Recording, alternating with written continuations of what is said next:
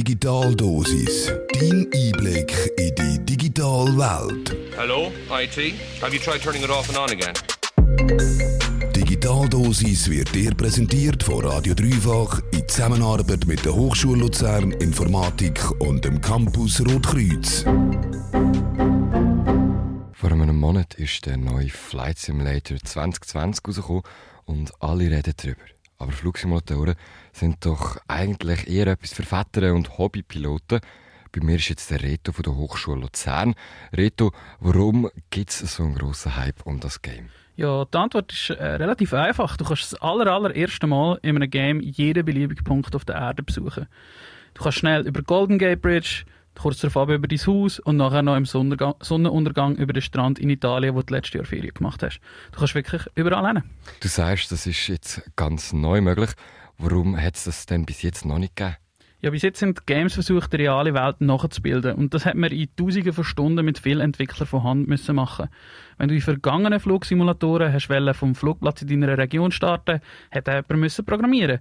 Da ist logisch, dass auch bei Games, die den Anspruch haben, die reale Welt abzubilden, einfach nicht jeder Ort kann verfügbar sein Und oft ist, äh, ist das auch nicht unbedingt mit viel Liebe zum Detail passiert, weil eben, es ist halt ziemlich aufwendig. Sich an jeden beliebigen Ort der Welt teleportieren, von dem träumt ja jedes Kind. Wie genau ist denn das möglich? Ja, der, Flight, der neue Flight Simulator kehrt das Ganze um und generiert mit innovativer künstlicher Intelligenz aufgrund von realen Daten die ganze Welt im Game.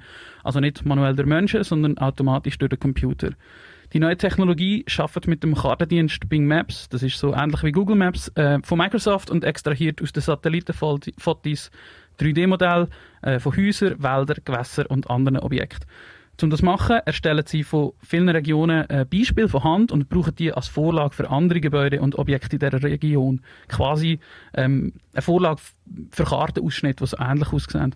Ihr Algorithmus rechnet dann während dem Spielen aus dieser riesigen Datenmenge 3D-Objekte für jeden, jeden beliebigen Punkt auf der Welt aus. Ich nehme jetzt an, für das brauche ich einen richtig klassen PC daheim. Jein, es ist grafisch natürlich sehr anspruchsvoll und man braucht die entsprechende äh, Hardware dazu. Die ganzen Berechnungen von der Umwelt werden aber in der Cloud von Microsoft erledigt und dann auf deinen PC gestreamt. Äh, weil viele Daten austauscht werden, ist neben der Grafik die wichtigste Anforderung, dass du eine gute Internetleitung hast zu dir heim. Basiert jetzt das nur auf Satellitendaten oder kommen da noch andere Quellen zum Zug? Äh, ja, in der Cloud werden Satellitendaten mit Wetterdaten, Flugdaten vom echten Flugverkehr und Geländedaten kombiniert und das Resultat ist das echteste Abbild von unserem Planeten, was es digital je gegeben hat. Und du kannst das Wetter zum Beispiel natürlich auch während dem Flug anpassen.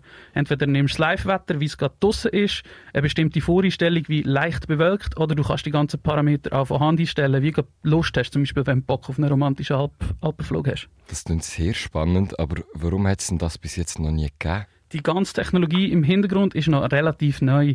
Die Anwendungsfälle von künstlicher Intelligenz sind erst die letzten paar Jahre rausgekommen. Das gleiche mit der Cloud. Die vielseitigen Anwendungsgebiete sind relativ neu und brauchen Zeit, um sich zu entfalten. Und für so ein Game brauchst du natürlich auch einige Jahre, bis du es programmiert hast. Der Entwickler, das französische Studio Asobo, hat 2017 mit der Entwicklung angefangen und wird das Game bis 2030 supporten. Die Technologie zum automatischen Berechnen von 3D-Modellen auf Basis von bestehenden Daten tönt jetzt einmal so, als könnte man die noch für andere Sachen brauchen. Was kann man denn sonst noch so damit anstellen? Ja, das Spezielle daran ist eigentlich, dass es äh, zur Laufzeit, also auf Anfrage, ähm, kann berechnet werden. Und das sind Anwendungsgebiete für die Technologie sehr vielseitig. Man kann es zum Beispiel in der Navigation von selbstfahrenden Autos brauchen, damit sie sich ähm, besser können orientieren können oder dem Fahrer ein 3D-Bild von seiner Umgebung anzeigen. Eine weitere Möglichkeit ist das Beobachten von der Veränderung in gewissen Regionen der Welt für wissenschaftliche Zwecke oder wahrscheinlich leider auch militärische Anwendungsgebiete. Hat das auch für mich einen Vorteil? Ja, du kannst natürlich schauen, wie der kleine verträumte Strand in der Côte d'Azur im Sonnenuntergang aussieht, bevor du deine Ferien buchst. Der richtige Besuch kann es aber natürlich dann nicht ersetzen. Die Technologie ist nur ein weiterer Baustein auf dem Weg zu einer immer besseren virtuellen Realität. Der neueste Flugsimulator 2020. Der Reto hat dir jetzt hier eine Technik und einiges drumherum erklärt. Danke dir, Reto. Dein Einblick in die digitale Welt. Digitaldosis wird dir präsentiert von Radio Dreifach in Zusammenarbeit mit der Hochschule Luzern Informatik und dem Campus Rotkreuz.